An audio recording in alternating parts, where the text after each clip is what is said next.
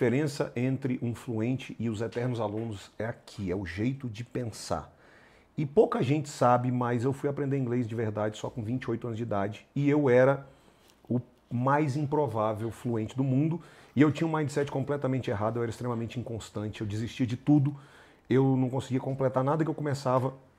E aqui está, hoje, que a gente vai bater um papo, uma das pessoas responsáveis pela essa mudança que aconteceu na minha vida. Aliás, a gente vai até falar sobre isso. Eu fui professor dela há sete anos atrás e nessa época eu, eu furava, eu simplesmente faltava, não acordava, parava de dar aula, ficava, não, não quero mais dar aula. Até disso eu queria parar. E a gente vai falar sobre algumas coisas chaves que aconteceram, que a bispa é, coordenou esse processo e que fizeram com que o Felipe mudasse e virasse essa outra pessoa que é hoje. Então, esse é o bate-papo que vai rolar aqui, vai passar no meu Instagram, vai passar no dela. É arroba... Priscila Rodovalho Cunha. Priscila Rodovalho Cunha. Oi, gente. E já tá ao vivo no dela? Pode é, fazer a cabeça para esse daqui, tudo Tá bom, ok.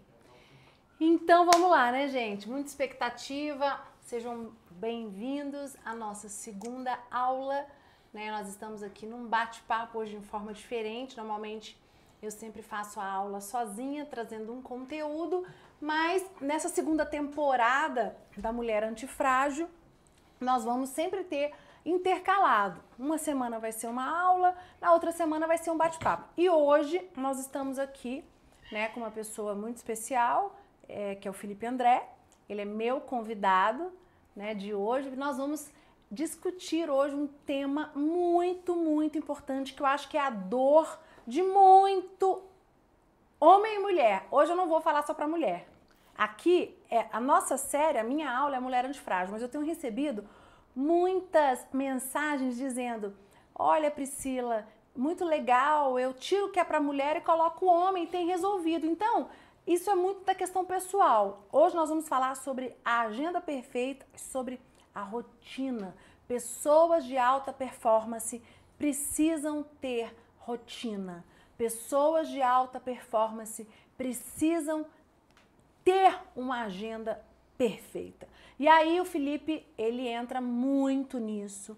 Nós vamos fazer um bate-papo. Seja bem-vindo, Felipe. Obrigado, minha bispa. É, tudo começou, eu acho que esse bate-papo, eu estava aqui pensando, né? Começou quando pessoas do meu Instagram começaram a me mandar mensagem na caixinha de pergunta pedindo dicas sobre rotinas extraordinárias e agenda perfeita. E aí, naquele momento, eu falei assim: peraí, peraí. Estão pedindo para mim, e eu virei uma referência de rotina. Aí eu viajei no tempo uhum. e falei, cara, como assim? E aí eu fui marquei a senhora, falei, ó, uhum. quem me ensinou a viver rotina foi essa mulher aqui. E aí nasceu todo esse bate-papo. E por incrível que pareça, igual a gente estava conversando aqui um pouquinho, eu, eu sou apaixonado por ensinar. E Perfeito. desde o começo, até a sua mãe mesmo falou: olha, você, quando eu dei aula na, nas, nas escolas, as pessoas sempre falaram: você é um dos melhores professores de inglês que eu já vi e eu amo dar aula. E algo que eu amo, como muitas pessoas que estão assistindo a gente amam fazer várias coisas, no caso da minha audiência ama. Isso é muito doido, isso é muito sério, porque nós estamos falando aqui da questão da antifragilidade, né? Que, que, é, que, o que, que é ser antifrágil?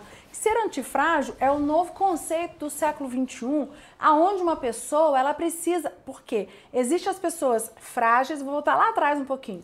O frágil, o resistente e o antifrágil. E nós precisamos ser antifrágeis. O frágil é aquele que quebra, né? Se você for no meu canal do YouTube, eu não tenho muito tempo para focar nisso hoje. É aquele que se, né, esse copo, se eu jogar ele no chão, ele vai quebrar, espatifar e ele não vai se conseguir se re reconstruir novamente. São pessoas que quando passam por situações difíceis na vida dela, elas param, elas travam, elas, né, algumas até tiram a sua própria vida. Os resistentes são aquelas pessoas, é igual o bambu, o conceito do bambu, Felipe, foi muito usado. É, as pessoas que envergam igual o bambu, mas não quebram. Só que esse conceito não serve para nossa geração. Olha que coisa doida. Você precisa ser o antifrágil, que é o conceito da pessoa que quebra, a pessoa que passa por uma situação difícil, que ela se arrebenta, mas ela consegue se reconstruir. Então é isso é o antifrágil. Melhor que era antes. Melhor do que ela antes. Ela vem numa o nova re, versão. O resiliente ele apanha mas ele não, ele, ele não melhora, né? não, ele é o ele bambu. sabe apanhar sem quebrar, mas é, ele também não é melhora. o bambu que enverga. Para mim, o exemplo do bambu é perfeito. O bambu ele enverga, enverga, enverga, enverga e ele não quebra. Só que para o mundo de hoje, ele não vale. Então, quando você estava falando aí, você ama dar aula, você é um professor nato, você é envolvente. O Felipe sempre foi. E só que ele era indisciplinado. Ele amava dar aula, da- deu aula na Thomas. Felipe foi meu professor de inglês há mais ou menos uns sete anos atrás. Nossa, o tempo. Você nem. Aff, Deus, acho que não tinha nem Isabela, né? Não, É, Isabela tem o quê? Quatro? Vai fazer cinco anos, então é isso mesmo. Tem sete anos atrás. É, foi meu professor de inglês, foi o professor de inglês do meu marido. E eu sempre tive um sonho de ser fluente no inglês. Nunca tive a oportunidade de morar fora. E eu tinha bloqueios no inglês. E o Felipe, ele me ajudou muito no inglês. Né? Hoje eu, passo, eu falo que eu sou fluente no inglês, não sou nativa. Os meus filhos, eles estudam numa escola americana e eles são nativos e é por causa dos meus filhos que mudar a minha maneira de pensar. E aí o Felipe veio e ele vivia faltando as aulas. Eu lembrei disso mais cedo, a gente estava conversando pro bate-papo. E eu falei: "Você lembra que você chegava para dar aula? E mas você ou, tinha dia que você não ia. E ele começou a furar. Só que, engraçado, o que, que você fez? Normalmente uma pessoa, o que, que ela faz? Você paga o professor por mês. É, e o professor começa a faltar. A pessoa te dispensa, olha, obrigada, tudo. Só que eu não desisti, nem eu, nem o Lucas. não só faltava, mas assim, tinha dia. Chegava atrasado, você chegava atrasado. Chegava direto. atrasado. Tinha dia que a aula era incrível, mega blaster, top das galáxias. Tinha dia que era aquela aula assim. É, inconstante, Xoxa, era muito gente. inconstante, era muito- Ele era inconstante. Eu acho que a, a bispa na casa dela ficava assim: será que vai ter aula? E será como que vai ser aula? Ou seja, não tinha nenhuma segurança, né? Não tinha nenhuma. E eu precisava de uma pessoa motivadora. Por quê? Porque para mim também a minha vida é muito corrida e eu, mas eu tinha a disci- a disciplina de acordar. é, a primeira coisa que eu fazia, meu devocional, né? Eu sou mais e então eu tenho uma, é, uma disciplina, eu tenho uma rotina de meditar todos os dias, de orar. Eu acredito muito nisso, eu, acre- eu não começo o meu dia sem orar. Depois que eu tenho o meu, a minha, o meu devocional, eu vou tomar meu café e já ia para aula de inglês. 9 horas da manhã era a minha aula. Segunda, quarta e sexta. Só que aí ele chegava atrasado. E eu precisava de alguém que não chegasse atrasado. E eu precisava de alguém que não faltasse. Por quê? Porque eu precisava ter contato com o inglês. Se você, eu tenho muita dificuldade no curso online, tanto que agora o aplicativo que você soltou tem me ajudado muito, porque as suas aulas da jornada do curso são fantásticas, mas é uma dificuldade minha do online, acho que é geracional, uma questão de geração mesmo, de você sentar, botar a bunda e ficar assistindo as aulas. Então, é, eu precisava daquilo. E naquela época, e eu falava assim, ligava, Felipe, não, tô chegando, tô chegando. E ele morava do lado da minha casa, gente. Ele morava a sete minutos da minha casa. Sete minutos. Não tinha desculpa, não tem trânsito, não tinha trânsito, não tinha. Mas ele não conseguia. Era uma coisa de louco. E eu lembro que o Lucas. Aí teve um dia que o Lucas falou assim pra mim: Não, chega, deu. O Felipe não quer mais dar aula. É, não quer, também não vou fazer mais aula. Acho que o Lucas parou primeiro que eu. Acho Ele falou: não, não, o Felipe não quer. E eu, o que, que foi que aconteceu? Aí o Lucas parou e eu continuei. Acho que foi, eu acho que ele parou. Ele parou primeiro, a senhora continuou. E. Não, nós não paramos. Você veio com a ideia que você ia para o online. E aí você veio o desafio de você sair de Brasília, que você passou um tempo em Formosa. E foi por isso que você parou de dar aula. Ah, foi, juntou os dois, na Juntou verdade. os dois, é. Juntou os dois. Eu tinha começado a tocar os dois paralelos. Exatamente. Aí chegou uma hora que você não deu conta mais. Só que, gente, por que a gente está conversando sobre isso? Por quê? Porque ele é um, olha só, apaixonado por dar aula, apaixonar, apaixonado por ensinar. Uma pessoa que tem uma paixão, mas ele não conseguia ter rotina. O que que eu falo muito como, como psicóloga, né? Você se boicotava. E existe três pilares que nós vamos discutir aqui hoje. Né? Nós, existe três pilares para as pessoas conseguirem ter uma rotina. Existem três pilares para você se tornar essa pessoa é, antifrágil, que você é, se é, você, você se quebra, mas você se torna melhor, independente de qualquer situação. A sua agenda, ela manda em você. Porque a questão aqui, Felipe, são pessoas que, eu falo muito isso, deixa a vida me levar. São pessoas que têm uma agenda de proforma, mas elas não conseguem deixar, fazer com que essa agenda se cumpra na vida delas. Que era o que acontecia com você. Isso, isso, e aí eu acho que o ponto grande aqui, ou importante, para quem está nos assistindo, é de você se inspirar, porque literalmente era uma pessoa, né, que faltava às vezes o serviço, é. às vezes não, várias vezes. É uma pessoa. É até engraçado a gente falar isso hoje. Que foi diagnosticado com bipolar. Eu cheguei a tomar remédio, Sim, lítio. Eu lembro de, disso. De, eu era o. Quem me conhecia era, era o, o, o, o, ditado. O Felipe é muito top, mas pena que ele é inconstante. Hum. E hoje, que foi de onde começou esse papo todo, eu, eu virei algo que eu sempre admirei na Bispa e eu nem me toquei que eu estou vivendo hoje. Eu virei uma máquina de fazer as coisas. Eu nem penso mais, eu nem. Será que eu estou com vontade? Não, eu, eu acordo. Uma coisa que eu odiava, odiava, odiava, que eu falava assim: nunca vou conseguir viver na minha vida, que era ser uma pessoa que acorda, tem um dia planejado, faz todas as uhum. rotinas, dorme e no dia seguinte uma Como pessoa que, que, é? produz. Como que. Me, me, porque se, ele está falando uma coisa aqui que para mim isso não existe na minha vida. Eu não ter rotina. Eu sou já o, o oposto. Gente, eu tenho desespero, pavor quando a minha agenda por exemplo, semana passada eu não consegui fazer esse, esse bate-papo, era semana passada. Por quê? Porque eu peguei uma gripe muito forte, com essa história do Covid, a gente não sabia se era Covid ou não, fui fazer o teste. Não era Covid, por isso que eu tô aqui, né? Era uma gripe mesmo, por causa uma influenza do tempo, Brasília tá muito seco. E eu tive que desmarcar. Para mim foi a morte. Por quê? Porque eu me programei. Porque eu tenho, eu tenho. Se você, eu sou uma máquina até de falar. Se você perguntar para mim, eu te falo agora o que, que eu faço de segunda a domingo. Eu sei a minha agenda para os próximos dois meses. Eu, eu, a minha agenda de segunda-feira, a minha agenda de terça-feira, a minha agenda de quarta-feira, a minha agenda de quinta-feira, a minha agenda de sexta-feira, a minha agenda de sábado, a minha agenda de domingo. E eu tive muito problema, porque quando eu casei, eu tive que aprender a, a, às vezes, entender que às vezes as agendas, elas dão, as rotinas, elas precisam ser quebradas em algumas circunstâncias. Acontece. E aí eu tive que me reinventar, eu tive que me tornar antifrágil. Por quê? Porque eu não permitia isso, porque aí vai para o outro extremo.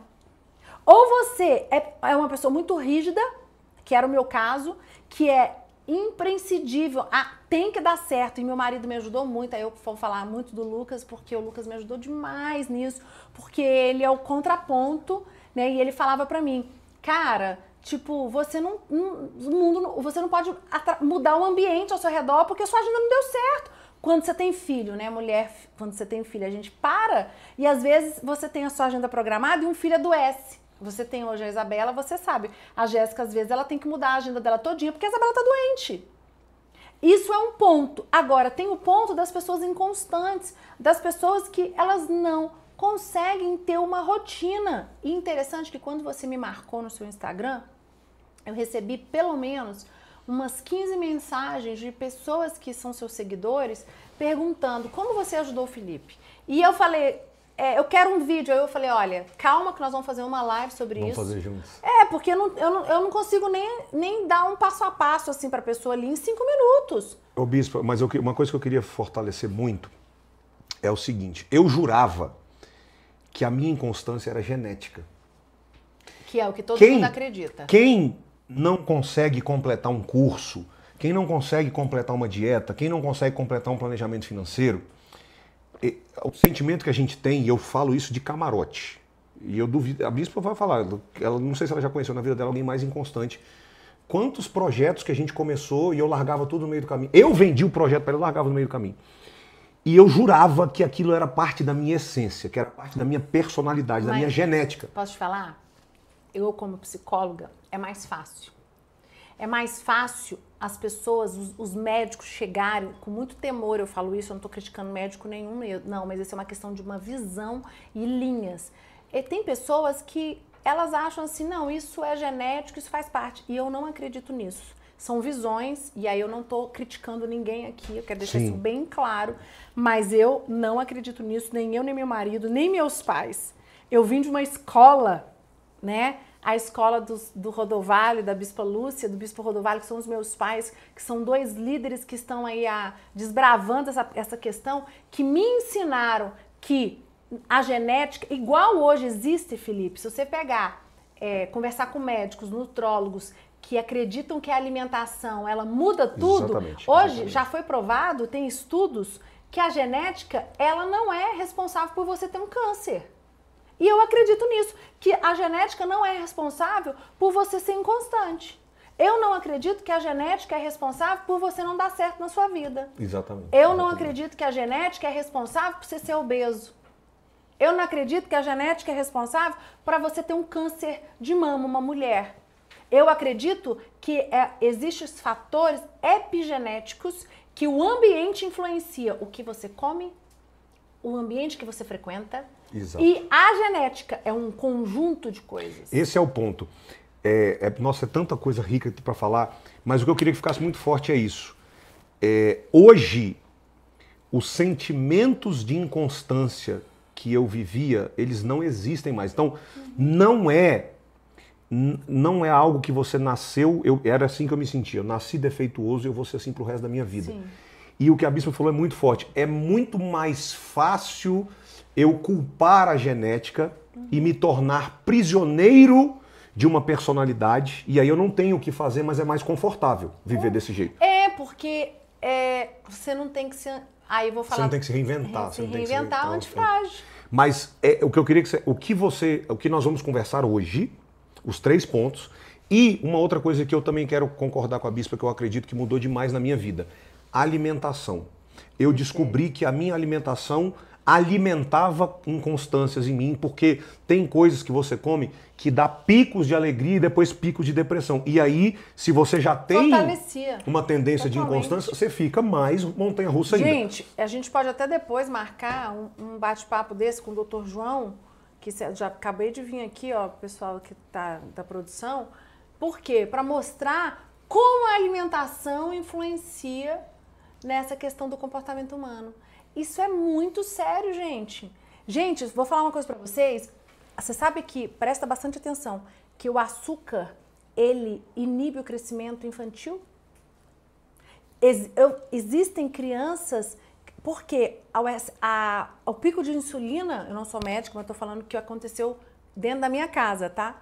É, quando eu, eu tive que, fui buscar aquelas questões de tratamento normal para os meus filhos é, fazer raio-x de punho para saber se eles estavam crescendo se estava dentro do padrão. E aí eu fui na pediatra e a pediatra falou: olha, você precisa procurar uma, uma endócrino pediatra porque um dos seus filhos está com um excesso de insulina no sangue e isso vai prejudicar o crescimento dele. Quando eu falei isso para o meu filho mais velho, ele, ele desesperou, porque ele, ele, eu quero ficar com 1,80, parará, arará. E eu levei ele na médica, nós fizemos os exames e ela falou para ele: se você não cortar o açúcar, o excesso de insulina ela fecha as falanges. E quando ela fecha as falanges, ela inibe o crescimento. Então, ah, então você está me dizendo que tem gente lá atrás, por causa da medicina, ela não era tão é, Avançada, né? avançada como hoje? Sim, mas hoje, graças a Deus, à tecnologia, aos novos estudos, a gente pode prevenir isso. E foi quando, em 2014, nós mudamos radicalmente na minha casa Alimentação. a alimentação. E que depois acabou. é, E a- você frequentava O já. negócio, o negócio com a bispa é o seguinte: ela vai na frente desbravando e eu vou atrás copiando e crescendo, entendeu? É assim que funciona. E outra coisa, é, eu, vou, eu vou responder uma pergunta que a senhora fez lá atrás e eu quero que você grave essa frase na sua cabeça.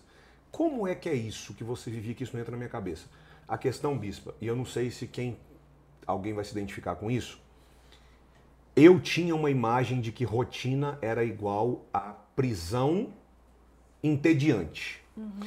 E o que eu descobri hoje, sendo uma pessoa que vive rotina e tipo assim, eu já sei meus planejamentos, eu tô Você bem sabe, que, na você sabe como da- vai ser o seu. Vai da- terminar dezembro, Eu né? já sei minha, minha vida nos próximos meses todos, sei minha semana todinha, da hora que eu acordo, da hora que eu vou dormir, que eu considerava a coisa mais chata. Eu, eu chegava a falar, se for pra viver assim, eu prefiro não viver. Que coisa entediante. Só o que, que eu descobri que eu queria que você anotasse essa sacada? Entediante é uma vida sem resultado, porque sem rotina não tem resultado. Chato é não ter resultado. E prisão, se você acha que rotina é igual a prisão, Perfeito. experimente prender teu potencial numa vida sem rotina. Prisão não é ter rotina. Prisão é viver sem cumprir o que você pode ser, porque você Não acha que rotina. rotina. A verdadeira prisão. É, perfeito. Eu tô olhando pra câmera errada. A verdadeira prisão e o verdadeiro tédio é uma vida sem rotina que não tem resultado e que o teu potencial fica preso porque você não quer viver Meu a Deus, rotina. isso é muito forte. Sabe por que as pessoas falam assim, como que você se transformou nessa mulher? Porque eu sou a mulher rotina. Eu e o meu marido. Engraçado que todo, hoje eu estava conversando muito com o Lucas sobre isso. Nós somos casados há 16 anos, estamos juntos há 18 anos e o Lucas hoje ele ama a rotina. Ele não tem problema com rotina, com método. Nós somos, nós vivemos isso. Gente, eu vim de uma escola, eu aprendi isso dentro da minha casa. Agora, existem três pilares, mas os meus pais me ensinaram. Isso é muito importante. Mas deixa eu interromper a senhora. Presta atenção. Se você não veio de uma casa que te ensinou isso, É, você não veio. eu, por exemplo, é isso que eu tô querendo dizer. Eu, a Porque senão as pessoas vão criou- falar assim, eu, eu vim de uma casa, A por minha isso, mãe me por isso que eu me consegui. Mas você não. Eu comia leite condensado com Nescau segunda, terça, quarta, quinta e sexta. Eu comia cachorro quente segunda-feira.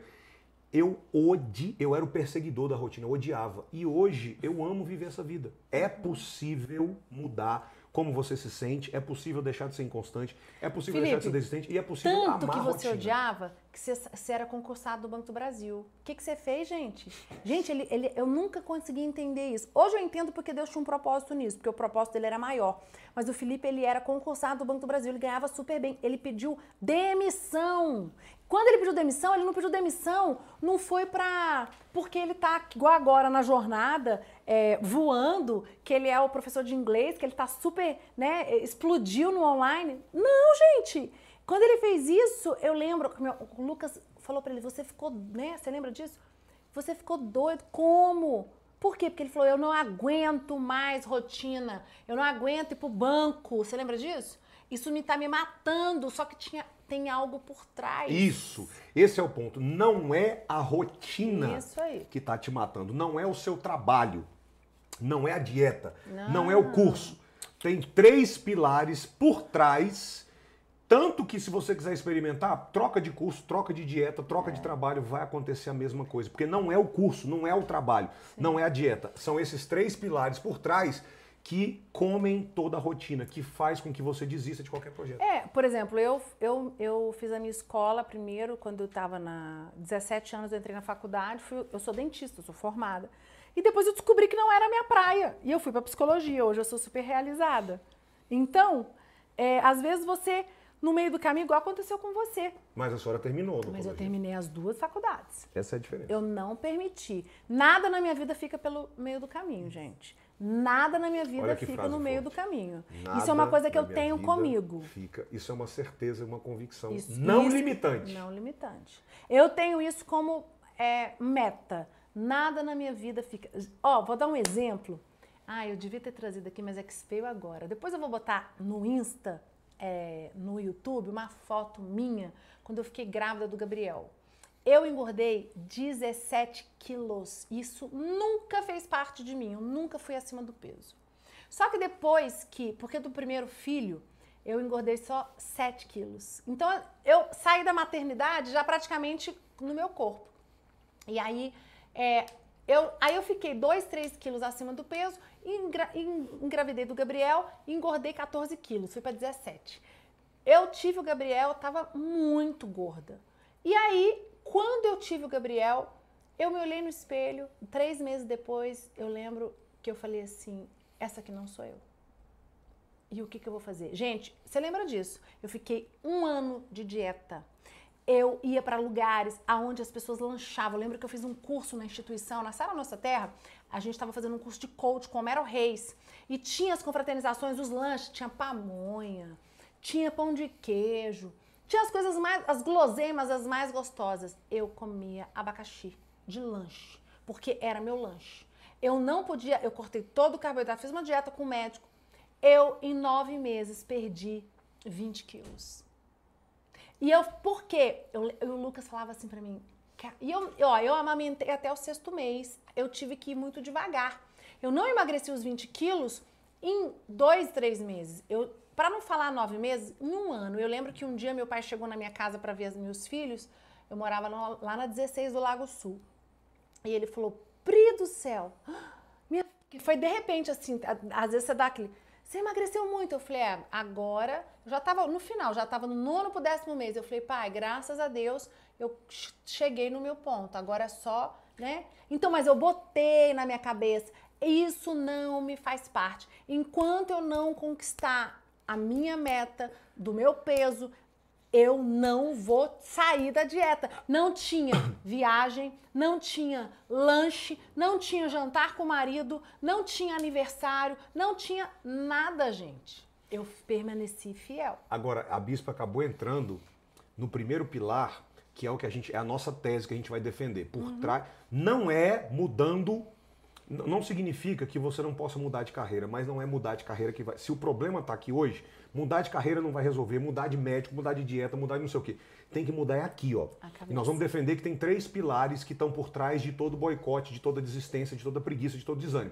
E a bispa, sem querer, entrou no primeiro, e aí eu posso dizer, o primeiro é, a gente vai falar identidade. Identidade e propósito é o primeiro pilar para você con- conseguir ter uma rotina, ter uma agenda perfeita. E aí eu vou falar de um testemunho. Eu, alguns anos atrás, eu tinha 40 quilos a mais do que eu tenho hoje. E um dia eu fui conversar com a bispa sobre isso.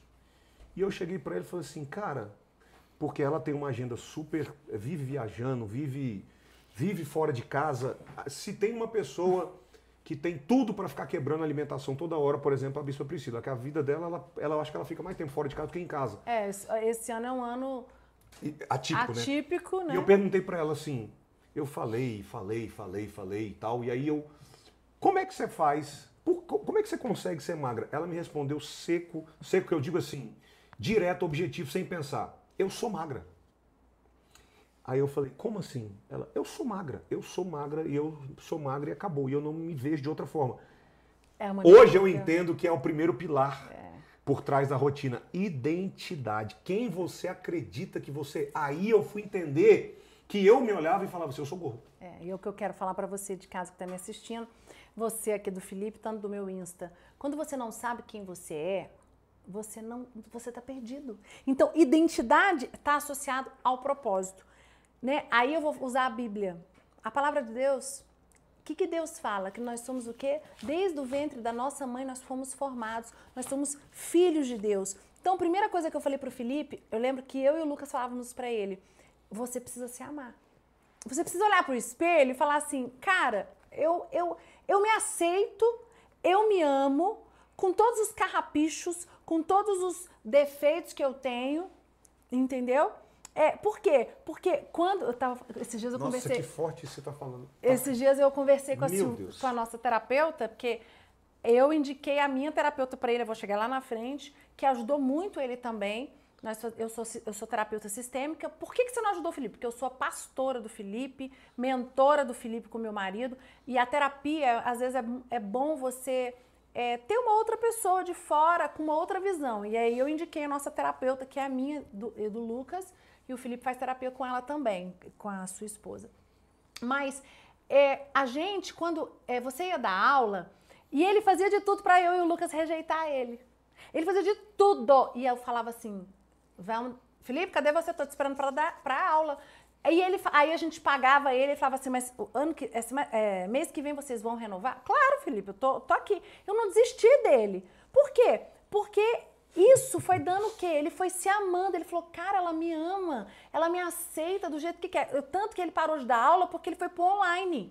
Porque ele não conseguiu. é, ele, ele teve que mudar de Brasília, que ele foi morar em Formosa.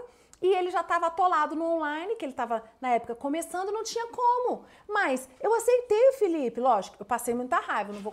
Não vou é, eu não vou falar pra você que foi top. Não, eu fiquei com raiva, chateada, que eu sou extremamente certinha.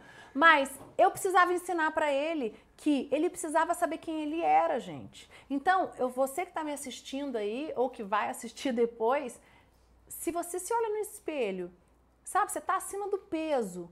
E se você se odeia, você fala, eu me odeio, eu odeio a vida que eu tenho, eu odeio quem eu sou, você precisa mudar essa sua imagem.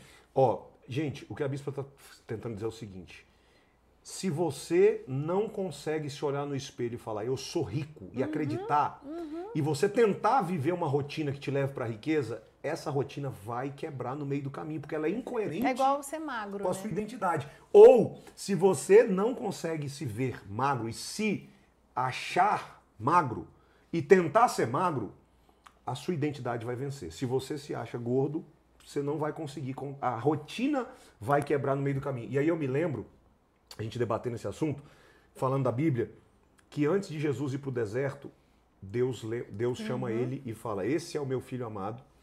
Deus lembra Jesus quem ele era e quando Jesus volta do deserto, o que, que o diabo faz com ele? Se você é filho de Deus, transforma você. Bate na O identidade. que, Ou que o seja, diabo fez ali naquele momento? Ele quis trazer dúvida. Ele falou: se você é filho de Deus, Dúvida sobre a identidade. pula. Se você é filho de Deus, você pode pular. Se você é filho de Deus, transforme essa pedra em pão, porque Jesus estava 40 dias com fome. Gente, desculpa falar, eu não gosto de usar essa palavra diabo aqui, porque eu não estou na igreja, mas o maligno, o bicho, o, o, o, o devil, né? Satanás, o que você entender aí, ele ele quer fazer o quê? Tirar a identidade de você. Tipo, eu não. Eu, igual o Felipe falou, eu me olho no espelho, nunca, eu nunca vou ser rico. É impossível eu ser rico. Ou eu nunca vou falar inglês. É impossível falar inglês. Eu nunca vou falar um espanhol. Eu vou dar um exemplo para vocês lá na frente, que, que é o terceiro pilar. Eu não vou conseguir falar espanhol. Ou eu nunca vou ter uma rotina. É impossível. Você olha no espelho e você não consegue acreditar. É, é, os seus olhos, né? As seus olhos estão com escamas, você não consegue enxergar. E eu vou falar pra você, não é só você que é assim. Tem muita gente, gente, é muito. Ser humano, sabe quantas pessoas infelizes porque elas não sabem quem elas são. Elas não sabem quem elas são, elas estão. Crise de identidade é uma coisa que eu vejo direto. Eu, eu lido com gente, a gente estava conversando sobre isso. Tem desde 2004, desde 2002 que eu lido com gente. Eu e Lucas, nós somos líderes de pessoas hum, voluntários na nossa igreja. Nós treinamos pessoas desde 2002. Então eu tô há 18 anos treinando gente. Agora que nós viemos para a internet para poder ajudar um- um- aumentar esse leque Mais ainda. mais ainda, que são pessoas que não estão perto de nós e nós queremos ajudar, porque eu ajudei você, deu certo. Por que eu não posso ajudar outra pessoa? Você entendeu? Então, você tinha que olhar e falar assim, cara, eu posso. Lembra quando você dava aula pro Lucas? Isso o Lucas te ajudou muito. Ele falava, ele começou a te falar da alimentação, do poder da comida. Aí você falava assim, bispo, eu não tenho energia, tem dia que eu não consigo levantar da cama. Aí o Lucas começou a falar assim, o que, que você tá comendo de manhã? Aí ele fez um desafio com você. Ele falou assim, corta quatro coisas. Você vai cortar o açúcar, você vai cortar só quatro coisas. Farinha de trigo branca, todo industrializado e refrigerante. Aí você ainda brincou. Derivado do leite. Derivado do leite. Tá doido, eu vou morrer. Aí o Lucas falou: não, come de tudo, quantas, quanto você quiser. Pode ser muito, mas corta essas coisas. E aí eu lembro que você é, cortou dois. Você conseguiu cortar é, a farinha é, o, o derivado do leite, mas você não cortou o açúcar. Ele demorou muito, mas por quê? Porque hoje o Felipe consegue entender que o, ele era dependente emocional do açúcar, porque é isso que o açúcar faz no corpo. E aí a energia, ele não tinha. Só que é o quê? Ele olhava para o espelho, ele não conseguia acreditar em quem ele era. Ele não conseguia acreditar que Deus tinha um propósito na vida dele. Ele tinha um sonho. E o sonho dele é levar, ensinar milhares de pessoas a realizar o sonho de falar inglês fluente, que é o que ele faz hoje. Hoje você consegue porque você sabe quem você é. Exatamente. O, o- eu estava aqui, quando a senhora estava falando, pensando nisso. A primeira. O, o, o- porque isso- essa passagem que a gente conversou na Bíblia foi no deserto. E o diabo veio tentar Jesus. Ou seja, mas isso a gente pode trazer para qualquer contexto e para qualquer religião ou crença. Quando você toma uma decisão, vou ser fluente, vou ser magro, vou ser rico, vai vir um deserto, vai ter um inimigo que ele vai testar. A primeira coisa, ele vai testar se, quem você é e o que, que você veio fazer na Terra. É a primeira, a primeira batalha. E é aqui que muita gente perde, ou seja, a gente perde na rotina não é por causa da rotina. Não, não. É Tem porque muita tem coisa uma por primeira trás. guerra, quando a É. gente toma uma decisão, vem um deserto, que é um. O que, que significa deserto? Dificuldade. Nesse deserto tem um inimigo, e o que, que esse inimigo faz? Quem é você para ser fluente? Começa é assim, ó, você no seu rico? ouvido. Quem é você para ser magro? Exatamente. Exatamente. Você Perfeito. quer ser magro para quê? Perfeito. Não faz nada na vida, não vai ser ninguém. Perfeito. A, a partir do momento que você olha e fala assim, não, eu sou magro. Eu, e isso tem tudo a ver porque Quando eu falei, quando você falou que eu, né, que eu emagreci do meu segundo filho, que eu engordei pra caramba, eu, eu, virei pra você e falei, Felipe, eu não quebro a rotina de alimentação porque eu sou magra, porque na minha, eu já botei na minha cabeça. Mas por que, que eu consigo fazer isso, gente? Porque eu sei quem eu sou, porque eu tenho identidade. E eu tenho um propósito, que é a segunda coisa, que é o, Isso. está associado ao primeiro ponto, tá? total. Ao primeiro pilar. Pessoas que não sabem quem são, não têm propósito de vida.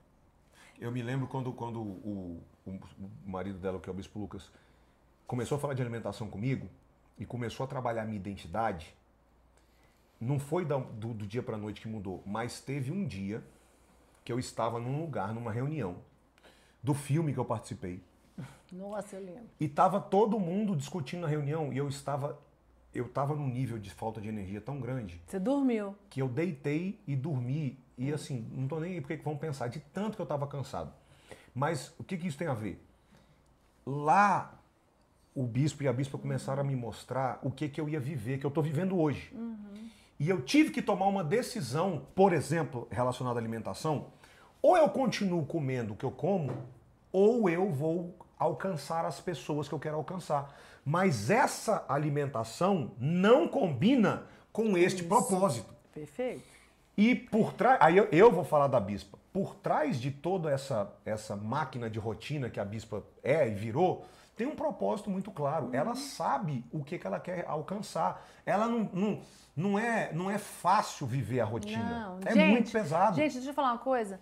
Tem dia que eu não tô afim de fazer nada. As pessoas me perguntam isso. Nossa, mas você. Tem dia que é um saco. Tem dia que eu não tô afim de fazer nada. Tem dia que eu falo assim, meu Deus, eu quero. Ainda mais. Olha, nessa pandemia, então, que é uma coisa que me, me, me deixou muito angustiada foi porque eu tive que desmarcar.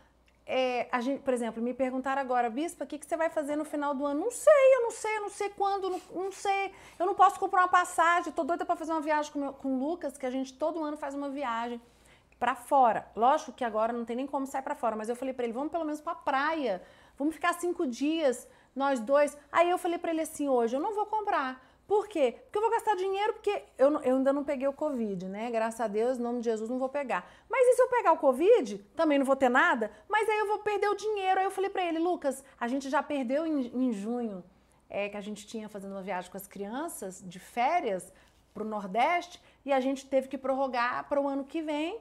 Então eu falei, de novo não. Então assim, é tudo muito incerto. E isso dá uma angústia para quem tem rotina, olha a agenda, fala, e aí agora? Meu Deus. Então, assim, eu tive que me adequar. Mas quando você tem identidade, quando você tem propósito, até a adequação é fácil. Deixa, deixa, deixa eu traduzir em miúdos que a bispa está falando.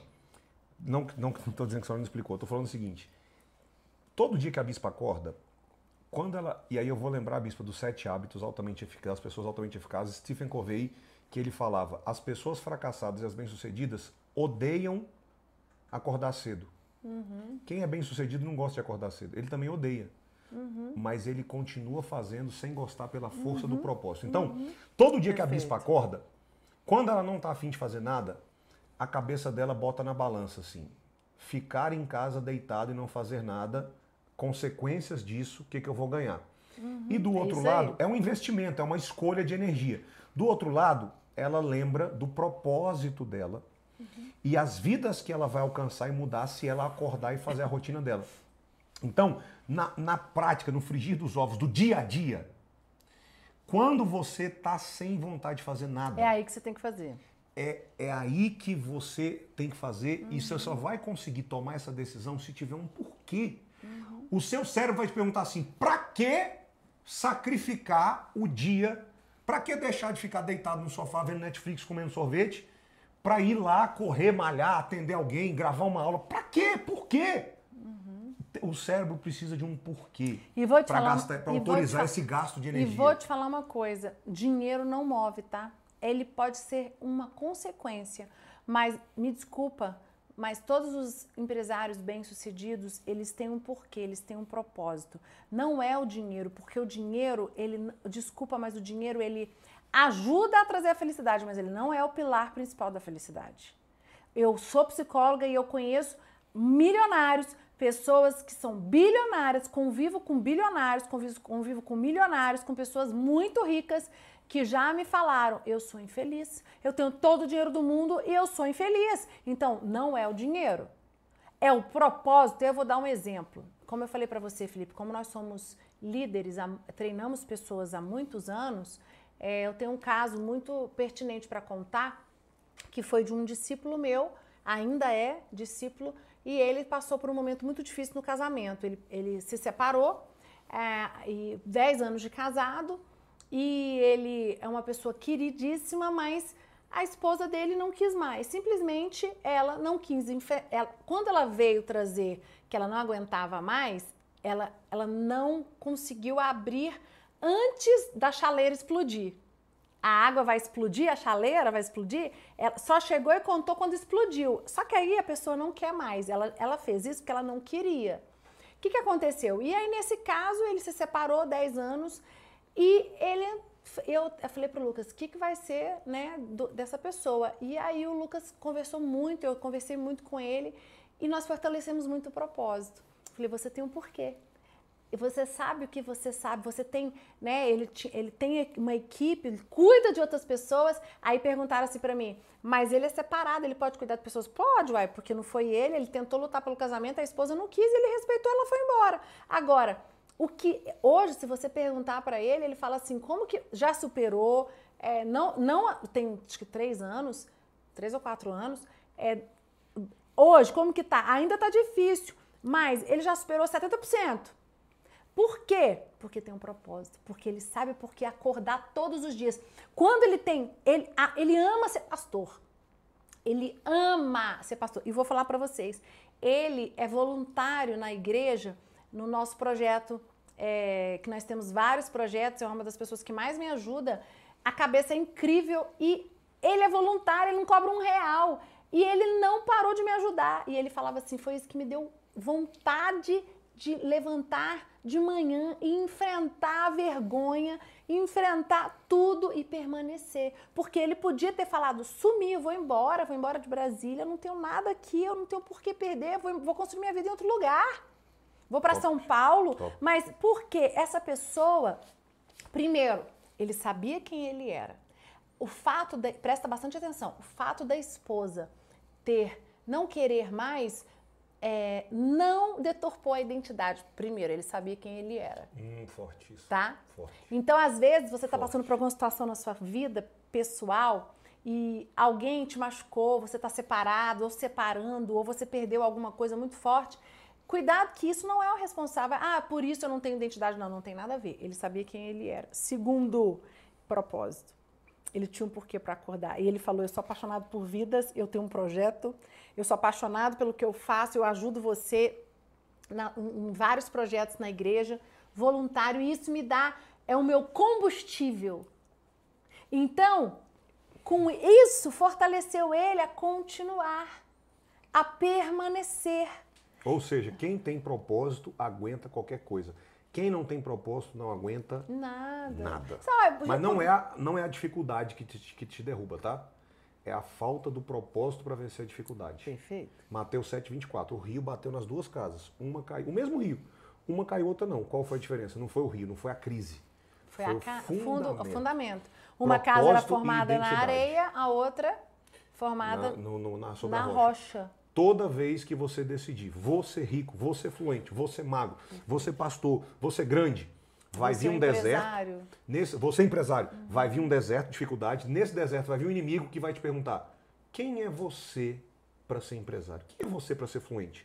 Você, você vai ser fluente mesmo? Quero ver, fala inglês agora. Uhum. Sobe nessa balança aí que eu quero ver se tu é mago mesmo. Ele vai questionar a sua identidade e o porquê que você veio fazer aqui. E vou te falar uma coisa: vão acontecer coisas que vão surgir do fim do mundo para você desistir. vão tentar fazer você desistir de todos os jeitos. São circunstâncias. Olha, vamos voltar lá na passagem quando Jesus foi tentado no deserto. Aquilo ali para mim é muito forte, muito significativo essa passagem. Jesus era filho de Deus, mas por que, que Jesus conseguiu permanecer? Porque ele sabia quem ele era, ele sabia que ele era filho de Deus e que ele não precisava provar nada para Satanás. Por isso que ele permaneceu. E no frigir dos ovos, quando você acordar de manhã, sem vontade nenhuma de fazer sua rotina, uhum. ou que se, se todos os outros gatilhos motivacionais falharem, só tem um que vai resolver, que é o seu cérebro ter um porquê. Exatamente. Por que vencer a preguiça? Por quê? Por que vencer a vontade de ficar em casa? Uhum. Porque eu tenho algo para conquistar. Oh. E geralmente, se tiver. Porque se for às vezes só pela gente, a gente desiste. Ah, Mas quando desiste. envolve abençoar outras pessoas, cara, vem uma força de onde você não imagina. E, e, às vezes você está me assistindo falando assim, ah, mas eu não sou envolvido com igreja, com nada. Mas você tem sua família, você tem seus filhos. Ou, vou te falar mais, ah, mas eu não tenho família, não tenho filhos, eu sou sozinho. Ah, então tá na hora de você buscar um propósito de vida para você. Buscar Porque... gente para ajudar. Exatamente. Com os dons que você tem. Exatamente. O que, que você gosta de fazer, o que você sabe fazer. Perfeito. Eu, eu, quantas milhares de pessoas eu ajudo na jornada e é fora do contexto da igreja. Uhum. Além da minha vida na igreja, eu tenho jornada em inglês e É o que eu faço no consultório. Formas. Quando eu atendi muitos anos, hoje, hoje na pandemia eu tô sem atender, até por causa da minha agenda que é muito lotada, não consigo. É, mas eu ajudei no, no, consultório, é uma paixão que eu e o meu marido temos, o meu marido também é psicólogo, o Lucas é psicólogo, de ajudar pessoas, não é só na igreja não, é ajudar pessoas e outra coisa. Ah, é, já ajudei muita gente de graça, gente, na igreja eu faço de graça, não cobro nada, Total. eu atendo as pessoas de graça, Total. eu ajudo de graça. E em última instância, é, eu acredito que a rotina é totalmente conectada às pessoas que o meu propósito vai abençoar. Em outras palavras, Bispa, quando eu desço para treinar, e hoje eu estou treinando aqui embaixo com a personal trainer da senhora, inclusive, a mesma, eu desço para treinar pensando nas aulas. Eu não desço para treinar porque eu gosto de treinar. Eu desço é. para treinar pensando na energia que eu vou ganhar, que eu vou ficar mais bonito para uhum. gravar mais aula, para alcançar mais. Então eu, eu, eu gravo, eu, eu, eu, treino pensando nas pessoas que eu alcanço é. através da jornada. Só que aí não é só identidade de propósito, tem algo por trás tem mais coisa nesse... são dois pontos, mas tem mais dois pilares fortíssimos, poderosos, que para mim, eu nem sei se é mais importante, porque é tudo envolvido. Vamos falar pro segundo? Vamos. Lealdade. Lealdade familiar. Hum. Cara, essa questão da lealdade familiar, ela é muito sinistra. O que, que é isso? Vou falar como psicólogo. É, lealdade familiar é, é o que está por trás da sua inconstância. Lealdade familiar é o que está por trás da, de você não conseguir fazer uma rotina, de você não conseguir ser perseverante, de você não conseguir ser paciente, de você não conseguir ser marido de uma só mulher, mulher de um só marido, de você não conseguir lutar pelo seu casamento. Lealdade familiar tá, envolve de você não conseguir ser rico, de você não conseguir ter uma empresa, de você não conseguir fazer um curso de inglês, de você não conseguir fazer um curso de espanhol. Tá por trás de tudo. Por quê? Porque lealdade familiar, você é leal à sua família de origem. Eu sou terapeuta sistêmica familiar. Inclusive, eu tive uma aula ontem fantástica com o meu professor, o doutor Moisés Groisman, eu estou fazendo a especialização com ele. Era meu sonho fazer a especialização com ele e eu já tinha outra, mas é, é, não conseguia a agenda para ir para o Rio de Janeiro, né? E aí a pandemia, ele começou o curso online. Então, assim, Deus sabe o que faz. Eu estou super feliz. E por quê, gente? Porque quando a pessoa não consegue ter rotina, foi o que aconteceu com você. Nós começamos a conversar com você até antes de você ir para terapia, que você foi para terapia depois casado, é, é, já com filho. É, fomos na sua família de origem. Fomos descobrir o porquê que você não gostava de rotina. Em outras palavras, gente, a bispa está falando o seguinte, e eu vou dar até a liberdade para ela falar sobre isso. Eu crescia, crescia, crescia, batia na tampa e caía. Uhum. E o que, que a bispa descobriu? Por exemplo, tudo que eu estou vivendo aqui hoje, que é maravilhoso, que é lindo, que eu sou apaixonado, mas não foi necessariamente o que os meus pais sonharam para me você. programaram e sonharam para eu viver. Exatamente. Então, pelo contrário, eu crescia, crescia, crescia e eu batia na tampa da lealdade familiar uhum.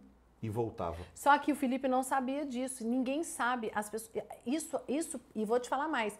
É, não é todo psicólogo que acredita nisso, não é toda linha terapêutica que, que acredita nisso, e nem todo mundo que está nos assistindo, muita gente vai nos criticar, porque parece que é loucura. Mas Você precisa trair a sua família de origem para você dar certo. Pessoas famosas que a gente vê, né, Bispa? Que crescem. É, chega uma hora ela para, vem uma tampa. tampa e- Sabe quando tem uma tampa? Você pode ir atrás. Pessoas que, tem, que não vão para frente, que elas estacionaram, elas cresceram, de repente elas estacionaram. Tem algo por trás. Essa tampa, ela tá lá na família de origem. É muitas, vou falar 90%, você está numa função familiar. E você não pode trair essa função familiar. E você E precisa é por trair. isso que vem a desistência, né? Vem a desistência por causa disso. Por quê? Você Vou está dar um exemplo. programação e essa programação não envolve esse projeto que você está vivendo. Perfeito. E aí essa lealdade familiar aparece travestida de objetivos diferentes, de coisas nobres, travestida de desânimo, de preguiça, e quando você vai ver, você já abortou, Exatamente. sabotou o projeto Sem de novo. perceber. Eu tenho um exemplo. Conta aquele exemplo. Fresquinho. Há mais ou menos um mês estava atendendo uma pessoa e aí eles, o casal, né, o casal, e aí o casal falou para mim assim: "Eu queria sua opinião, Priscila, por quê? Porque a minha esposa quer mais uma vez emprestar um dinheiro pro pai dela. E eu não concordo com isso. Não concordo. Aí eu falei assim, mas como assim? Não, porque a gente já emprestou muito, a gente já deu, nem emprestar, a gente já ajudou muito e a gente ajuda. Só que eu acho que tem limite. Por quê? Porque é toda vez ela, o, é, o pai dela gasta mais do que tem, o pai dela inventa uma coisa e a gente sempre tem que tirar do nosso para dar. E eu acho que a gente tem que ajudar, mas dentro de um limite. Porque eu tenho família, eu tenho minha filha, eu tenho meus sonhos, eu tenho os meus projetos. E aí eu falei, tá bom, ok. Fulana, fala aí. Aí ela falou, não, eu não concordo, porque é o sonho dele, é, não vai me fazer diferença. Aí ele vira e fala assim, então, você tá desleixada, é, você- eu, eu, eu já te pedi para você comprar é, roupa para você, porque eu gosto de você arrumado, eu queria que você investisse nisso, que você investisse naquilo. Olha que legal, gente. Normalmente o marido não quer nem que a mulher gaste dinheiro, né? E ele falando, e ela virou e falou, e ela falou assim: não, mas, cara, em vez de ajudar meu pai, comprar roupa pra mim, não vou fazer isso nunca. Eu é, nunca, nunca imagina. A minha mãe nunca comprou roupa, minha mãe sempre ganhava a roupa das irmãs. Ela sempre falou pra mim: eu não, não gasto dinheiro com roupa, não preciso disso, é besteira. Na hora que ela falou isso, eu. Tá! Ah, é? Ah, vem cá. Então, como- você nunca. Não, minha mãe sempre cresceu isso. Aí eu mostrei pra ela, dei uma tarefa pra ela. Eu não vou falar qual é a tarefa aqui, mas o que, que eu quero explicar pra você? Ela é leal, ela tá leal. Por que, que ela, ela quer emprestar o dinheiro? E o marido quer que ela compre a roupa pra ela, que ela invista nela, pessoal, Pra ela ficar mais bonita, cabelo, é, né? Coisas de mulheres. Que o homem gosta disso, pelo menos. Meu marido faz questão que eu me arrume, ele me, ele me dá presentes, ele fala: você tem que ir pro salão mesmo, você tem que fazer isso mesmo, porque eu te quero bonita, porque você é minha esposa. E aí eu falei assim: você não pode trair sua mãe, né? Aí ela, opa! Aí ela começou a chorar. Aí ela, caraca, eu nunca pensei nisso. Ela falou, eu odeio comprar roupa, eu não consigo me arrumar. Aí eu consegui mostrar pra ela que, até me arrepio, olha, que era por causa dessa lealdade à família. E ela, e eles tinham muitas crises. E aí o que que ela fazia? Ela sempre arrumava uma maneira de ajudar a família para não ajudar. E aí ela ajuda a filha, o marido sempre faz as coisas para ele, mas para ela tinha algo por trás. Isso é lealdade familiar. Uau. Só que isso a gente descobriu num bate-papo e eu fui cavucando, cavucando, cavucando, conversando. Então, assim, por trás da sua inconstância tinha uma lealdade familiar, Felipe. Entendeu? Que nós trabalhamos, né? Eu lembro que o Lucas trabalhou isso muito com o Felipe, principalmente em relação à mãe. Felipe é filho único, tem toda uma história, não, vou, não tem tempo para falar aqui, mas tinha uma lealdade familiar, porque os pais, você cresce numa família ouvindo, você tem que fazer isso, você tem que fazer isso. De repente você casa, aí você casa com uma pessoa completamente diferente, só que você ah, então quer dizer que eu tenho que esquecer tudo? Isso é muito importante eu falar. Eu tenho que esquecer tudo que a minha família me ensinou? Não.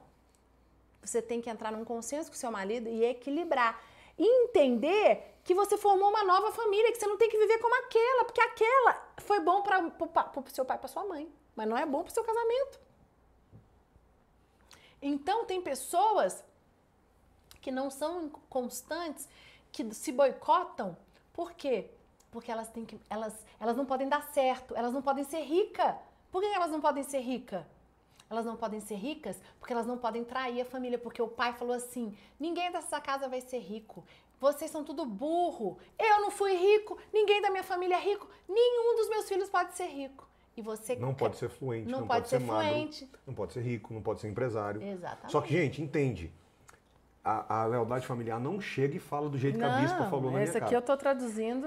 A lealdade familiar chega, você está começando a juntar dinheiro, aparece um problema, você tem que tirar o dinheiro todinho, Perfeito. mandar embora. Aí você A começou. família movimenta. Vai acontecer alguma coisa para você não cumprir com aquele objetivo. Tipo você. Você ganhava dinheiro. O que, que acontecia? Você não guardava. Por que, que você não guardava? Porque tinha uma voz que falava assim: eu tenho que torrar tudo, eu tenho que gastar tudo, eu nunca vou conseguir guardar dinheiro. Porque falaram para você lá atrás na sua família que você nunca conseguiria guardar dinheiro. Então você não conseguia acreditar nisso. O que, você fazia? Você se boicotava. Gente, olha, esse assunto é tão profundo. É, nem sempre vão falar para você, só que às vezes você vai aprender a não ter dinheiro ou a não ser Ou fluente ou a não vendo. ser magro, não porque disseram, mas porque você viu. Uhum. Você viu na sua casa que sempre tinha aquele comportamento. Então você aprendeu Uhum. e aí você vai lá e vai repetir. E, e o que eu quero voltar no começo da nossa conversa é para você entender que à medida que foi sendo trabalhado essa questão da identidade, Perfeito. do propósito e da lealdade familiar, que tinha essa tampa, e aí eu me lembro lá de Elias que sobe no Monte Carmelo, faz descer fogo do céu, protagonista, um dos maiores milagres da Bíblia, mata 450 profetas Profetas inimigos da espada, e um dia depois esse cara tá dentro da caverna pedindo para si a morte e ele fala: É. "Basta porque eu não sou maior que os meus pais". Ou Isso seja, ele teve medo. a lealdade familiar, ela causa suicídio ministerial, Perfeito. suicídio profissional, Perfeito. suicídio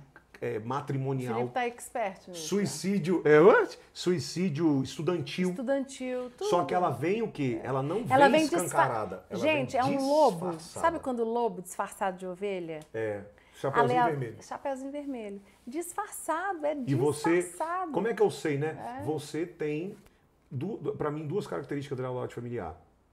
Você cresce, bate uma tampa e volta. Uhum. Você não consegue romper e você não consegue conquistar o que você sonha. Você você está sempre E buscando aí e nunca você se torna uma pessoa frustrada. A frustração te pega, que é uma outra aula que eu quero fazer depois. Por que, que as pessoas são frustradas? Como Uau, vencer a top. frustração, né? Top. Eu tenho uma aula já preparada sobre isso que é, o mundo hoje é de pessoas frustradas e pessoas frustradas elas tornam o ambiente pesado. Por quê? Por causa disso. Porque elas não conseguem vencer a lealdade familiar. Tá tudo na família, gente. Tudo na família. E olha, eu vou falar uma coisa pra vocês, bispo, pelo amor de Deus, eu descobri então, calma. calma. É importante você entender isso e tem como, nós, vamos, nós, nós estamos aqui para te ajudar. Então, você descobrir o seu propósito, você saber quem você é e você falar assim, bom, a lealdade familiar, como que você precisa? Aí, esse ponto, você precisa de ajuda terapêutica. Nesse ponto aqui, um terapeuta sistêmico precisa te ajudar. Mas em descobrir o seu propósito e identidade, isso aí você pode fazer sozinho. Nós já te demos a dica aqui, tá? E tem o terceiro pilar que também você faz sozinho. Então, Antes se... da senhora falar o terceiro, eu, eu, eu lembrei que eu não completei o raciocínio. À medida que, foi, que eu fui trabalhando identidade, propósito lealdade familiar, eu fui deixando de ser inconstante e deixando de me sentir inconstante, no sentido de assim, acordar cada dia de um jeito. Eu acordava cada dia com um humor diferente, com uma vontade diferente, com um projeto diferente. E eu jurava que isso era genético, que era parte de mim, que eu era desse jeito. Só que eu entendi que eu não era assim, que tinham esses gatilhos por trás gerando isso. E o que, que você fez? Você, você fechou os gatilhos. Eu fui trabalhando, e, e aí o que eu quero que fique claro para você é, quando você vai ajustando isso, a quem você, como você se sente, como é que você acorda, sua energia muda. Você começa a acordar, cara. Hoje, eu, cara, eu acordo, a, minha, a coisa que eu mais escuto da minha esposa é calma. Calma, eu sou uma máquina. Eu, eu, quero- eu falo o tempo inteiro, eu trabalho o tempo inteiro, eu produzo o tempo inteiro. Eu tô, eu Até quero demais. Às mais, vezes você tem que mais, mandar eu ele. quero. Sai do telefone, Felipe, para, menos. Por quê? Porque. Mas isso é normal. Às vezes a pessoa ela vai para um. Ela sai do, do 8 e vai para 80. Ela tem que vir para o equilíbrio. Isso faz parte, isso é bom. Isso não é ruim, não. Porque você fechou os gatilhos, então você entende que o equilíbrio ele precisa existir. Você foi e aí você vai voltando, né? Sua esposa muito centrada. Normalmente Deus é, É, tão uma- per... é um ponto muito importante, É. a esposa também. Agora, a Bispo falou algo muito importante. Eu me lembrei, eu quando eu, eu- a minha identidade, propósito, lealdade familiar não eram ajustados, eu era uma pessoa muito pesada. Eu era muito agradável, legal, mas eu pesava o ambiente onde eu estava. E quando você descobre quem você é, descobre o seu propósito e se resolve com a sua família, você vira uma pessoa muito agradável de estar por perto. Sua energia é muito boa, seu você olhar brilha, você Isso é uma muito companhia importante. agradável, você é, você é Cara, leve. eu vou te falar uma coisa. É, não é? Você fica leve, é gostoso. Eu tava falando isso pro Lucas hoje de manhã. Falei uma coisa que. on- Não, ho- hoje não, ontem, depois da nossa especialização, ele fez inclusive comigo. Ele tá fazendo comigo. Eu falei pra ele, cara, como é importante você cuidar do ambiente. É exatamente o que você falou. Tipo, eu, né? As pessoas olham pra mim hoje e falam assim: nossa, seu casamento é lindo, eu queria ter seu casamento. Mas eu tive que mudar muito, gente. Meu marido teve que mudar muito, nós dois nos ajustamos muito. E uma coisa que eu prezo muito é o ambiente. Tem dia que eu acordo um saco, tem dia que eu acordo que eu não igual eu falei, não quero fazer nada. Aí eu acordo do lado dele e ele não tem culpa. Aí eu então, assim, às vezes as pessoas elas chegam e falam assim: o meu marido é culpado. Aí, des- aí descarrega no marido, trata o marido mal, afasta o marido. E aí, você vai, você vai chegar a lugar nenhum com isso. Mas você pode ter certeza que todas as mulheres que fazem isso, ou homens, também elas não dão, estão repetindo porque tem algo preso lá na família. Família. Tá presa, às vezes ela, ela tem uma função familiar e ela não se desvencilhou daquela função familiar. Às vezes ela, Total, ela, às total, vezes ela tá na fu- função da avó dela. Nossa! Bispa, eu, eu- eu vou puxar o gancho que a senhora falou para falar duas coisas. Primeiro, eu me lembrei de uma história, porque isso que a gente está conversando aqui é tão forte, e eu acredito tanto nisso, que dentro da jornada do inglês a gente tem coach para ajudar as pessoas. Perfeito. E uma, uma das pessoas que me autorizou a falar a história dele, o nome, que é o Daniel, ele fez um atendimento comigo uma vez, uma mentoria comigo, e ele contou o caso dele. Eu desisto de todos os cursos de inglês que eu começo. E eu estou apaixonado pela jornada do inglês. Eu não estou com vontade de desistir, mas eu me conheço. E eu sei que daqui a dois meses eu vou querer desistir. Eu mandei ele pro coach. O coach investigou um pouquinho e descobriu que o pai desse cara era militar e mandava em tudo na vida dele. E ele tinha que fazer tudo que o pai dele mandava. E ele não podia desistir de nada. O pai dele botava ele no judô e ele tinha que ir até o, Até o final, final. na natação. A única coisa que o pai dele deixou ele parar de fazer na vida dele foi o quê? O inglês. O inglês. E ainda falou assim: tá, eu vou deixar você parar de fazer o inglês, é até bom que sobra mais dinheiro lá em casa. O que, que o coach identificou? O pai dele ensinou para ele o seguinte: você é meu controlado. Quando você desiste do inglês, você tem liberdade de ser quem você quiser e ainda é bom que sobra dinheiro lá em casa.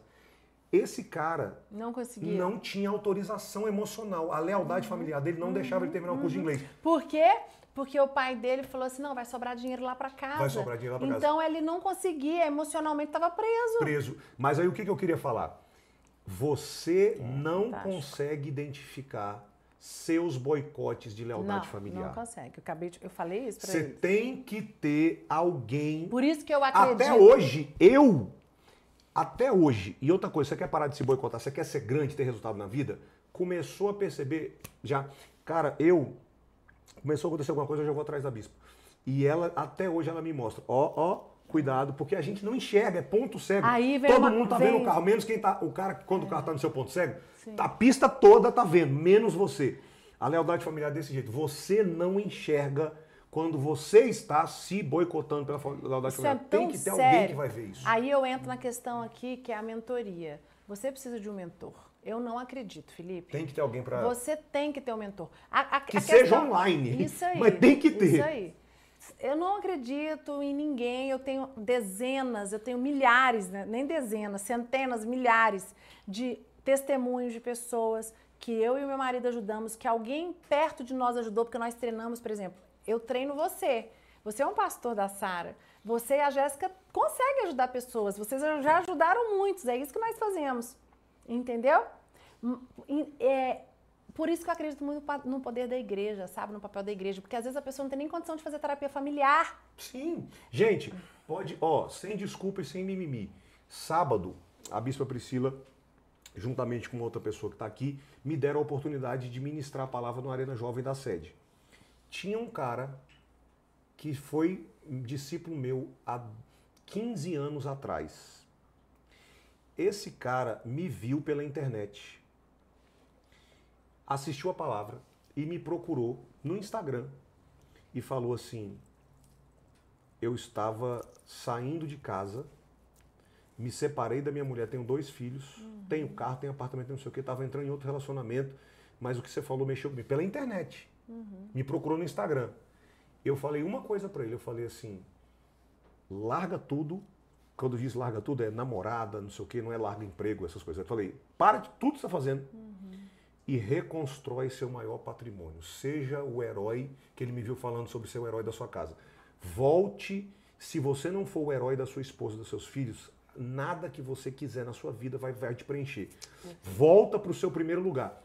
Então, não precisa, você não precisa ter alguém fisicamente É, perto de você. sim. Pode ser, mas tem que ter alguém Sim, que vai te dar um certeza, norte na vida, que certeza. seja online, que seja no YouTube, e você vai falar com essa pessoa no Instagram. Graças a Deus uma- pela, pela, pela internet, né? Porque as pessoas hoje, elas estão sendo ajudadas por uma ferramenta digital, Top. né? Terceiro, Terceiro ponto. é... Vamos lá. Até aqui, ó, nessa aula da Bispa, quantas fichas não estão caindo através de uma aula? Aqui você está tendo uma mentoria. Você está Sim, recebendo. Com certeza. Por, por exemplo, ela está entregando aqui Ixi, o que ela viveu comigo e com vários outros Filipes durante 15 anos. Ela resumiu e está dando aqui, ó. Então você está tendo uma mentoria. Terceiro pilar. Você precisa saber quais são as suas certezas e convicções limitantes. Eita lasqueira, velho. E essa aqui é super. Você consegue sozinho também. Essa aqui. Vamos dar exemplos? O que que é certezas e convicções limitantes? O que que é que você acredita que você não consegue fazer? Eu vou dar um exemplo. Adoro. Eu falo pro Felipe que para mim nada melhor do que exemplos. Vou falar do meu marido, Lucas Cunha. É, meu marido, ele é fluente no espanhol hoje. Ele prega é, não só para as nossas igrejas na Argentina, mas ele acabou de participar agora. Ele já pregou na maior igreja do Peru, tem 60 mil membros, na igreja Água Viva do pastor Sérgio Nung, que é muito amigo pessoal nosso. E agora, tem um mês, ele participou da conferência na, na igreja Casa de Deus do Guatemala, do pastor Cash Luna, que é um dos maiores pastores da América. Para mim, ele é o maior pastor da América Latina. Ele é tipo o Benihim da América Latina. O próprio Gaston, que é o nosso pastor da Argentina, fala isso. E ele foi convidado para pregar no evento deles, que foi o Insancha 20, e ele pregou em espanhol. E eu fiquei super orgulho- orgulhosa, né? É, é, porque eu sei da dificuldade que é você pregar em outra língua. E o Lucas, ah, mas o que, que você está falando isso? Bom, ele, ele cresceu numa família, família super bem de vida, tudo, só que ele tinha uma crença limitante dele, que ele não ia conseguir nunca fazer uma faculdade e que ele nunca teria é, falar uma outra língua. Ele, eu não estou dizendo o que eu estou falando, eu estou contando o testemunho dele, tá, gente? Se você olhar nas redes sociais dele, nas fala, né? palavras, ele mesmo fala isso. E ele falou que ele, ele teve muita dificuldade porque ele cresceu acreditando que ele era burro. Ele falava, eu sou burro, eu sou burro, eu sou burro. E ele falou, eu nunca A vou... mãe dele fez ele repetir a sexta série. né? Exatamente. Ele, ele já contou essa história agora, há pouco tempo. Foi, Ah, não, acho que é a palavra, não, na própria palavra. E, E aí, ali marcou uma marcou certeza ele. na vida dele. Marcou uma certeza, uma convicção limitante. Então, quando ele, quando ele entrou para a faculdade, ele se boicotou várias vezes. Ele mudou duas vezes de curso para até achar psicologia. E ele se formou em psicologia. Quando ele se formou em psicologia, ele estava fazendo aula de inglês com você. Quando você parou de dar aula pra de inglês para ele, a minha mãe um dia viu ele conversando em portunhol. Falou para ele assim, Lucas, você, dá, você tem entonação pro espanhol. A mãe dela, a- a- eu, por exemplo, só tô aqui na Jornada do Inglês porque um dia a mãe dela, 15 anos atrás, virou para mim e falou assim: por que você não aprende inglês e fica fluente? Foi mesmo. E dali começou tudo. Ela tem essa, esse, esse negócio, fala uma frase assim, a, É. sua, a frase entra no coração, pega você e de novo lá em cima, né? E quem tem. Quem entende, né? Quem fica. Com os ouvidos abertos. Porque muitas pessoas escutam e não ouvem. O Felipe ouviu a direção da minha mãe. Ela, aquela, aquela frase, ele ouviu, ele permitiu entrar. Não é à toa que Apocalipse fala: quem tem ouvidos para ouvir, ouça. Ouça. Todo mundo tem Perfeito. ouvido. Ou- Mas, Mas nem todo mundo ouve, ouve. né? As pessoas escutam. E aí, voltando aqui pro, pro exemplo do Lucas, ela virou para ele e falou assim: você tem jeito pro espanhol, vai pro espanhol. E com isso, nós começamos a fazer a conferência Arena Jovem lá na Argentina. Acho que a gente já está no, no quinto ano. Agora vai ser o sexto, em 2021. E a gente foi o primeiro ano. No primeiro ano, o Lucas se sentiu desafiado. Ele falou, cara, pegou a palavra da minha mãe e falou, cara, eu vou. Ele falou de púlpito. Ano que vem eu estou aqui pregando em espanhol. Eu olhei pra cara dele e falei, cara, você ficou doido? Falei aí o Gaston virou e falou: Isso, bispo, vai, vai. E o Gaston apoiou ele. Ele chegou, pegou aula com a Melissa, com a professora de espanhol dele, três vezes por semana, começou a né, fazer aula, aula, aula, aula, aula. Gente, um ano depois, ele estava pregando em espanhol. E ele falou: Eu tenho aonde treinar. Que a gente pregou nessa conferência, que é da nossa igreja. E quando você está em casa, nas na nossa igreja, é mais fácil. Já está o quinto ano. O ano passado ele pregou em espanhol. O ano retrasado, 2018, ele pregou em espanhol no La Roca, San eh, na igreja do pastor Maiorquim Tijuana e San Diego, que é só de latino. O ano passado ele pregou na- em Água Viva, no Peru, e agora no pastor Cash Luna em espanhol. E é uma pessoa que tinha uma crença limitante. Eu escutei o Lucas, você também. A dificuldade, você lembra a dificuldade que ele tinha do inglês? de assimilar uma outra língua. Hoje ele é, espan... ele é, lati... ele é fluente no espanhol. Fluente. Engraçado que ontem, na nossa é, especialização, um dos textos era em espanhol. Aí ele, você entendeu? Eu, nada. Aí ele, eu entendi tudo. Eu falei, então você vai ler pra mim que eu não entendi nada. Gente, espanhol não é português. Parece é que não difícil, cara. Agora, bispo, vamos conectar tudo com questão do propósito. Eu me lembro quando o bispo Lucas decidiu falar, entre aspas, o que eu aprendi de inglês aqui, aqui tá bom, eu vou me dedicar ao espanhol. Eu perguntei para ele, por quê? Numa boa, não assim, por quê? Numa boa. E ele falou assim, Felipe, o que, que eu vou fazer com o inglês? O inglês que eu tenho me Eu resolve. E ele, ele é um bispo, a paixão da vida dele é formar pessoas e todo o universo pastoral dele é espanhol. É. Ou seja, Os amigos, a gente tem muitas não tinha mais conexões. propósito aprender inglês. O preço não valia a pena. É. Por isso que eu falo muito para as pessoas do inglês, se você não tiver propósito na sua vida para ser fluente em inglês, pode parar de perder tempo agora. Uhum. Não adianta. Não adianta. E no caso do bispo, o inglês que ele aprendeu, pro que ele faz, Perfeito. Ele Ele, tá- viaja, ele se resolve. é, ele se resolve. Agora, o que ele queria mesmo é pregar. E ele Exatamente. falou, Felipe, eu não tenho nenhuma igreja que é em inglês. É, ele falou, eu não vou prego ser em prega- igreja em é. inglês. Pra que que eu vou...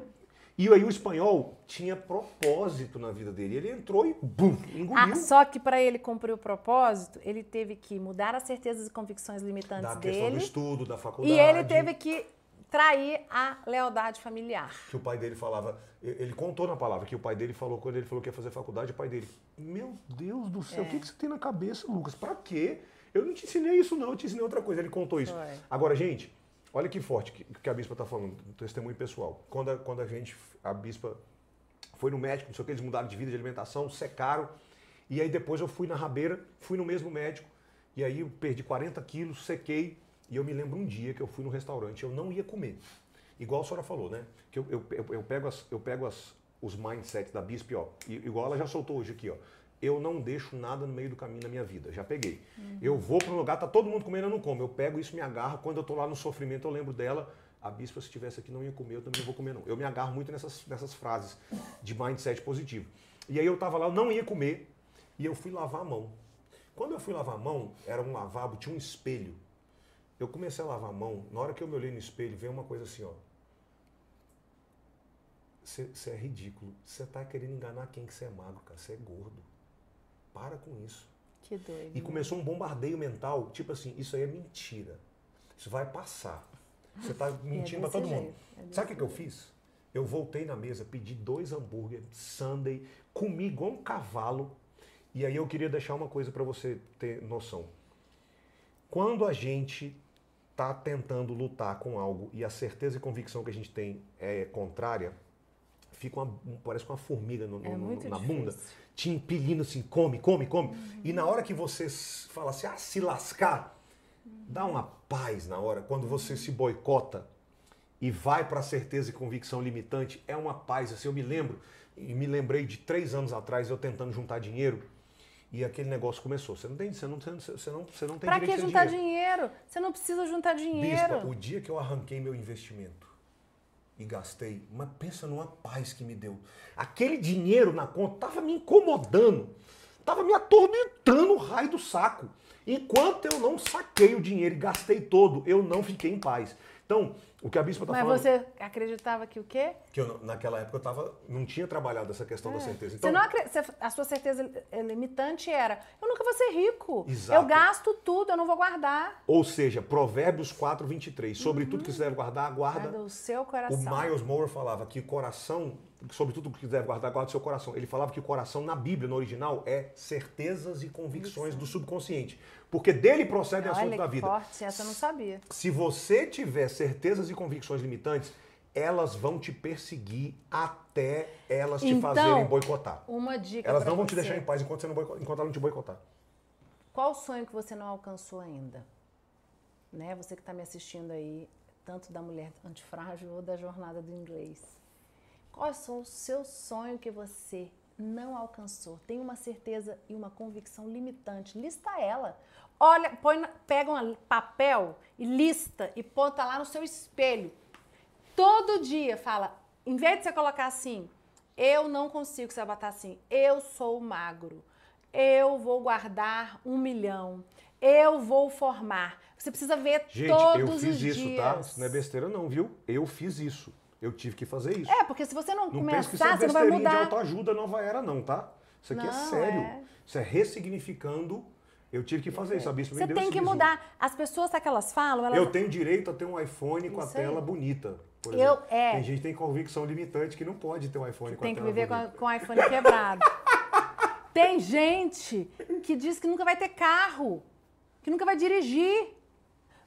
Eu tenho discípulas assim. Gente, a, minha, a moça que trabalha na minha casa, minha babá, ela é da minha família, a Baba, a gente chama ela a Maria.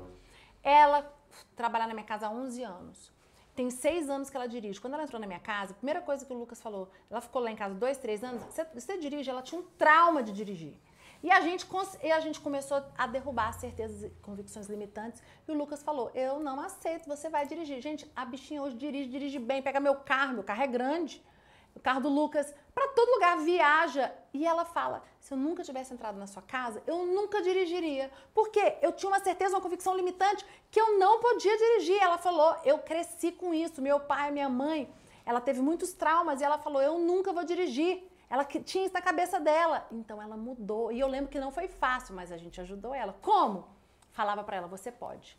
Você pode. Ou você. ah, Eu vou voltar. Ah, eu não tenho um mentor. Não tem problema. Eu tô aqui para te ajudar no online.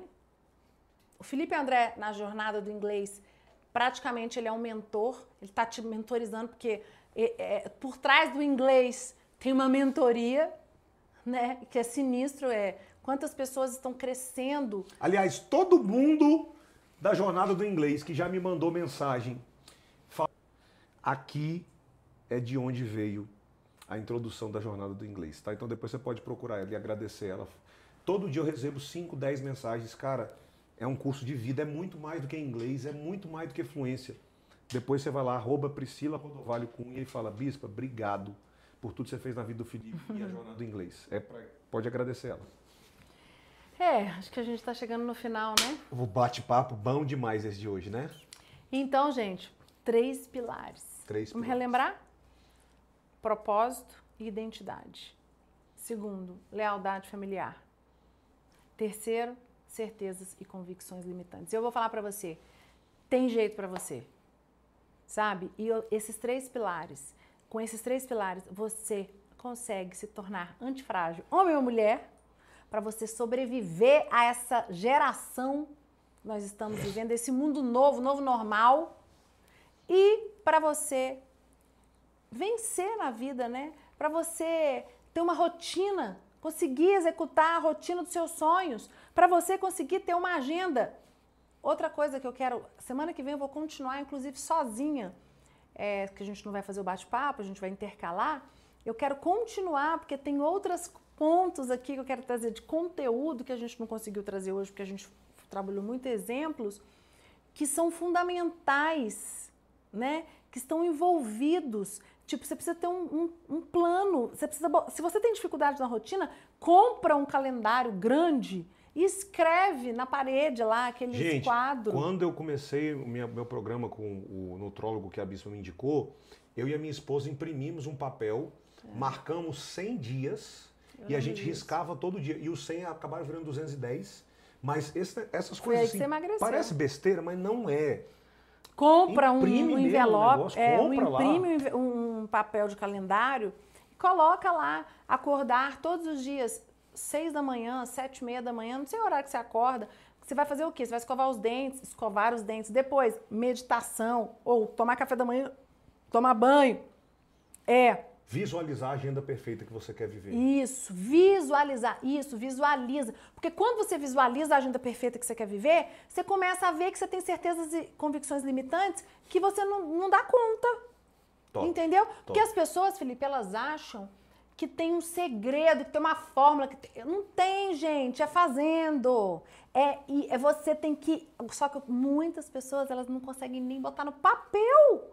Agora, se você não põe no papel, aí você precisa de ajuda. Eu, né? Você precisa de ajuda botar como? no papel, né? É, não, não tem gente que não consegue nem botar no papel. Por quê? Provavelmente você está preso na sua história familiar, é, você não sabe quem você é, você não tem propósito de vida E tem certeza e condições você tem limitantes. certeza e convicções limitantes. Top. Gente, eu espero que. Eu acho que todo mundo já viu o Rei Leão. O Simba acaba se afastando, ele é criado num outro lugar e ele vira literalmente um- uma ovelhinha. E um Perfeito. dia o macaquinho. Como é que é o nome daquele macaquinho? Oh, Rafiki. Rafiki. Ele vai lá no Simba e aí ele tem aquele encontro lá e o pai dele aparece nas nuvens e lembra ele quem, Quem ele, ele é e Nossa, o propósito dele. Eu espero que esse bate-papo de hoje tenha sido o Raf- Rafiki. na sua vida, para esfregar na sua cara que você é um leão, você é uma águia, você é um conquistador que nasceu para viver grandes coisas. Perfeito. Leão e águia, lembra? Procure ser um leão, procure ser uma águia que você vai conquistar todas as coisas na